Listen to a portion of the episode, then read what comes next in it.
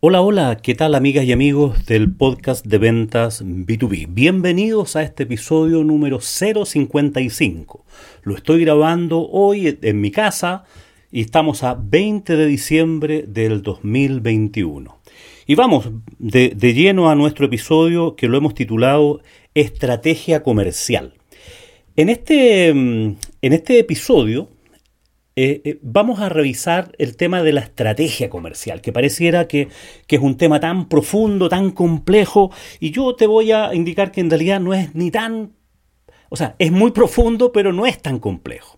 La verdad las cosas, todos aquellos que tienen una empresa en marcha, que están funcionando ya, que ya ha dejado de ser una idea de negocio, sino que ya estás en el mundo de, de hacer negocio, ya estás vendiendo, ya, ya llevas algún tiempo, es conveniente que te replantees cada cierto tiempo esta, esta opción de, de, tener este pensamiento estratégico. ¿Qué significa tener un pensamiento estratégico para mirar la estrategia comercial particularmente? En realidad, la estrategia comercial no es ni más ni menos que cómo junto la oferta con la demanda. O sea, si yo soy un proveedor y tengo una propuesta de valor dirigida a cierto segmento, lo que me falta es el enganche el, en cómo junto mi oferta, mi propuesta de valor, con el segmento al que estoy dirigido, con el segmento de cliente a los que quiero llegar y finalmente venderle, ya sea que esté en un negocio B2C, B2B o, de la forma en que, en que yo lo haya definido estratégicamente. Estratégicamente no es ni más ni menos que esta mirada con un poquitito más de largo plazo, respecto de cómo vas a hacer funcionar tu negocio, respecto de cómo vas a unir tu oferta con esta demanda. Marketing no es más que eso, cómo junto la oferta con la demanda. Claramente el tema tiene muchas aristas y muchas sintonías finas, pero en, estricto rigor, y para los que no están familiarizados con esto, que vienen de un mundo más bien técnico, relacionado con, máquinas, con desarrollo de software, no sé, con, con, algunos elementos que vienen de alguna especialidad técnica, químicos, ingenieros, agrónomos, eh, arquitectos, gente, que está en, el mundo más del quehacer, más pragmático y menos de la estrategia comercial, pero han llegado a establecer un modelo de negocios con una cierta estrategia más bien intuitiva probablemente. Entonces la invitación es a que Independiente del negocio en el que estés, nosotros nos referimos normalmente al negocio del mundo B2B cuando los clientes son empresas, pero aplica a cualquier modelo de negocios. Entonces, la estrategia comercial tienes que mirar siempre, siempre, siempre, a lo menos, por decirlo así, 10 minutos al día, eh, hace bien esta reflexión estratégica. Eh, y no tan solo cuando se acerca fin de año para pensar en el presupuesto del próximo año y, repensar la estrategia, sino más bien que tiene que ser un pensamiento que tiene que estar incorporado en, en la actividad periódica de cualquier emprendedor, de cualquier empresario. Vamos revisando una a una. Dijimos que es una propuesta de valor que está dirigida a un cierto segmento con un cierta método o metodología de ventas. O sea, son tres áreas a las que vamos a revisar. Y el pensamiento estratégico tiene que ver con, por ejemplo, vamos a mirar, a revisar y a rediseñar tu propuesta de valor. Y las preguntas básicas son las siguientes. ¿Qué cosas necesita mi segmento, perdón, mi propuesta de valor para profundizar más mi relación con el segmento al que estoy dirigido? ¿O qué cosas le agregaría o le quitaría a mi propuesta de valor que haría que mi propuesta de valor sea más competitiva y el segmento que estoy dirigido tenga más aceptación. Entonces, por ejemplo, yo, yo he visto y, he desarrollado estrategias este último tiempo a gente que está muy anichada en el mundo de los productos, productos eh, concretos, cajas sin abrir, productos más bien estándar, ¿ya?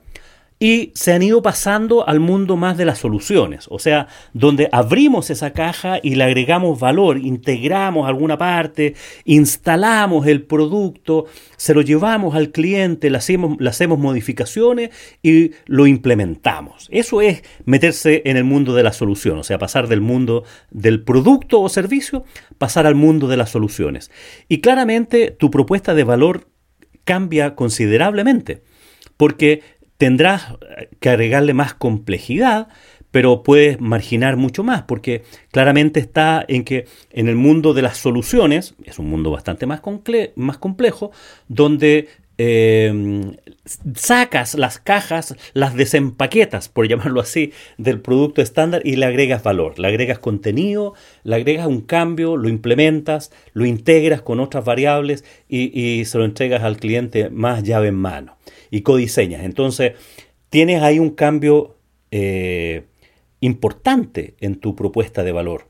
Respecto del segmento, tú podrías decir, oye, ¿cómo puedo llegar con mi actual propuesta de valor y profundizar mi relación con ese segmento? Por ejemplo, puedes, ya que lleves algún tiempo caminando, en ese segmento y con esa propuesta de valor y la pregunta es, oye, ¿cuánto más me falta por hacer aquí? ¿Qué profundidad pudiera tener? ¿Cómo pudiera ampliar mi segmento? Y a veces eh, eh, en el mismo segmento donde no tienes por qué cambiarlo, pero tienes que replantearte cómo puedes profundizar tu relación, o sea, aumentar tu, por tu participación de mercado. Obviamente va a depender de, los productos que, y servicios que tú vendas. Eh, ¿Y cómo, puede, cómo puedo profundizar? Oye, he, hecho algunos negocios, pero me doy cuenta de que muchos otros clientes de este segmento pudieran tener. Por ejemplo, he vendido algunas cosas hacia el segmento minero, algunos proyectos de desarrollo de software, por ejemplo, en el segmento minero, y ya tengo alguna experiencia ahí, y pucha, pero quisiera que toda mi propuesta de valor, todas las minas eh, me, pudieran comprar, pudieran adquirir mi producto y que me llamen para, para obtenerlo. Entonces, esa es una pregunta más fácil que tú deberías hacerte. O sea, no fácil, pero es una pregunta básica, donde tú pudieras decir, oye, ¿dónde más puedo vender mi producto en este mismo segmento? La segunda pregunta parecía la primera, ¿no es cierto? Oye, ¿qué otras cosas pudiera agregarle o quitarle a mi propuesta de valor para profundizar ahora mi relación no con necesariamente el segmento, sino que con eh, los clientes que ya me han comprado?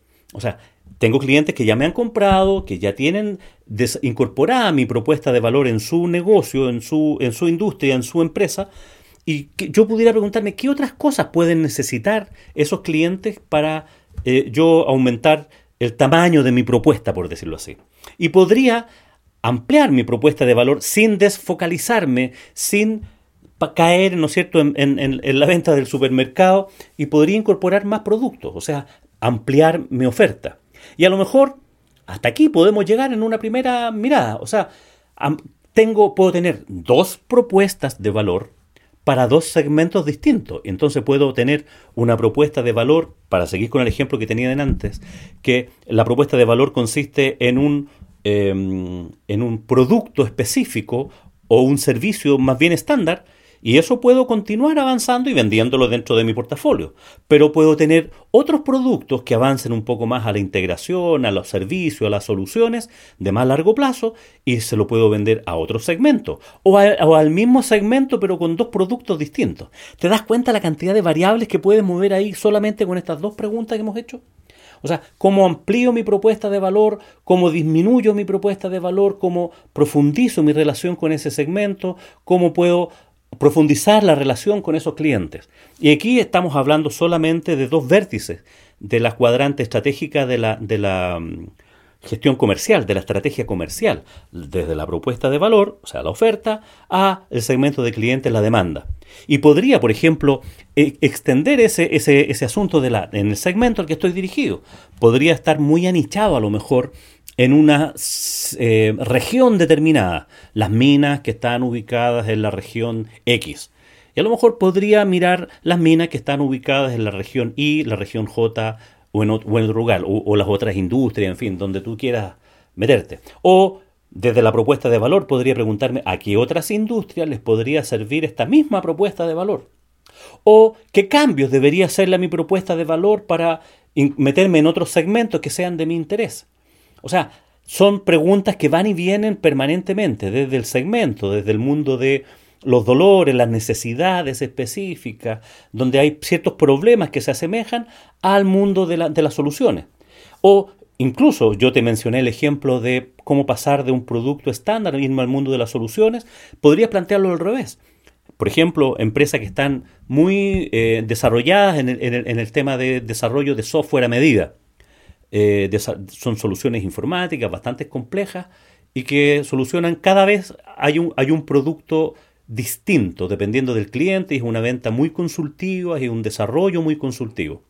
Y podrías pensar a lo mejor en simplificarlo. Oye, eh, con este aprendizaje que yo he tenido del desarrollo a la medida, ¿cómo pudiera crear una, una cierta solución estándar y que no cobre por ella cada vez que hago un proyecto, sino que lo cobro eh, mensual, un, tema de suscripción mensual como son, no, sé, los ERP, los CRM y un montón de otras eh, plataformas, ¿no es cierto?, que te ofrecen ese servicio mensual, donde tú no cobras eh, una sola vez un monto alto cuando haces un desarrollo, sino que cobras permanentemente por el uso de esa herramienta que tú, que tú le estás dando. Y podrías simplificar tu propuesta de valor pasando desde las soluciones a, al mundo de Em, servicios estándar. Entonces, te fijas que cómo puedes ir cambiando eh, este, el vértice de tu, de tu tema y puedes tener varias propuestas de valor y puedes también tener varios segmentos.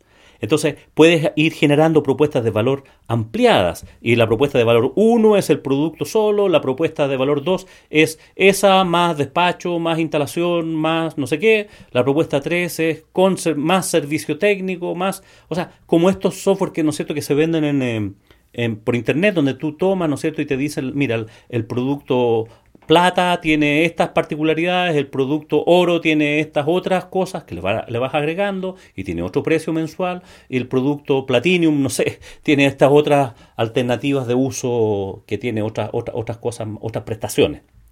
Entonces, tú puedes ir variando de entre la propuesta de valor y el segmento de cliente, los dolores de los cuales te estás haciendo cargo, sin perder de vista, y esto lo reitero, que desde la propuesta de valor tú tienes que ser un especialista y desde el segmento tienes que tener foco. O sea, no puedes hacer de todo para todos. Eso, eso es lo que quiero decir. Eh, pero puedes ampliar tu propuesta de valor. Ah, el ser especialista no significa que solamente tienes una sola propuesta de valor. Eh, es, como el médico, ¿no es cierto?, que se especializa en operaciones de rodilla.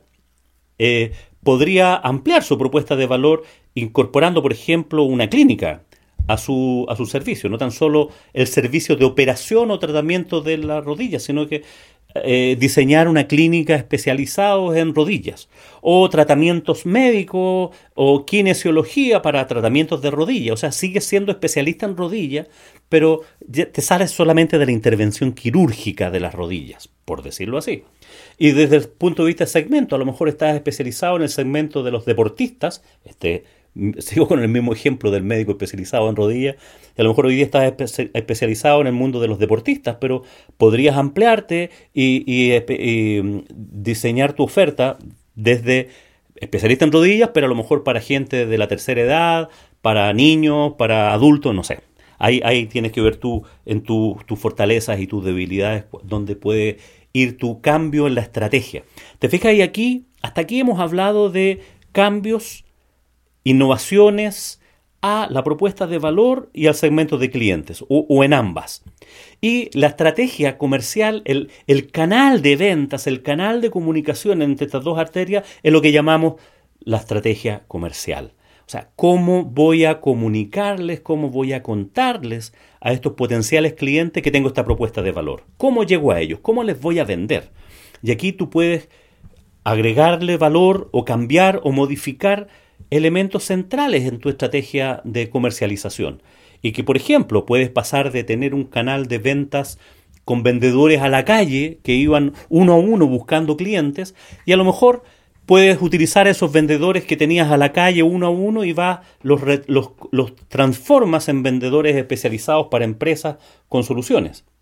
O puedes incorporar un canal web donde puedas tener ciertos productos más estandarizados, venderlos por la web eh, con un e-commerce eh, y que antes no lo tenías. Eso es innovar, porque te puedes dar cuenta, ¿no es cierto?, de que tus clientes pueden acceder por ese, por ese lado. Puedes incorporar, por ejemplo, redes sociales a un mundo de tu empresa, generando inbound marketing, generando contenidos y, puedes meterte, ¿no es cierto?, en, en, LinkedIn o en un blog, en tu sitio web para generar contenido de tal manera de transformarte en un referente en tu industria, en tu comunidad.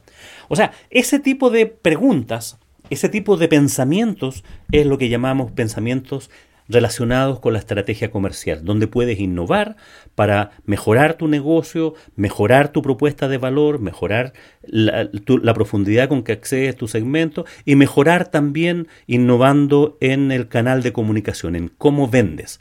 Cada día se descubren cosas nuevas, mecanismos nuevos, puede ser que en la forma sea más o menos parecida, pero en la práctica tú te puedes dar cuenta que puedes innovar en muchos casos. Bueno, hay un caso que es evidente, ¿no es cierto? El, a producto de la pandemia que estamos viviendo y que estamos, espero yo, terminando de vivir en, nuestros países, eh, gente que estaba en el canal Oreca y que tenía sus restaurantes y que vendía eh, alimentos, ¿no es cierto?, en su restaurante, tuvieron que cerrar de pandemia y tuvieron que reinventarse y cambiar su propuesta de valor. Dejar de tener un restaurante y empezar a llevar a preparar platos preparados para entregarlos a domicilio, por ejemplo.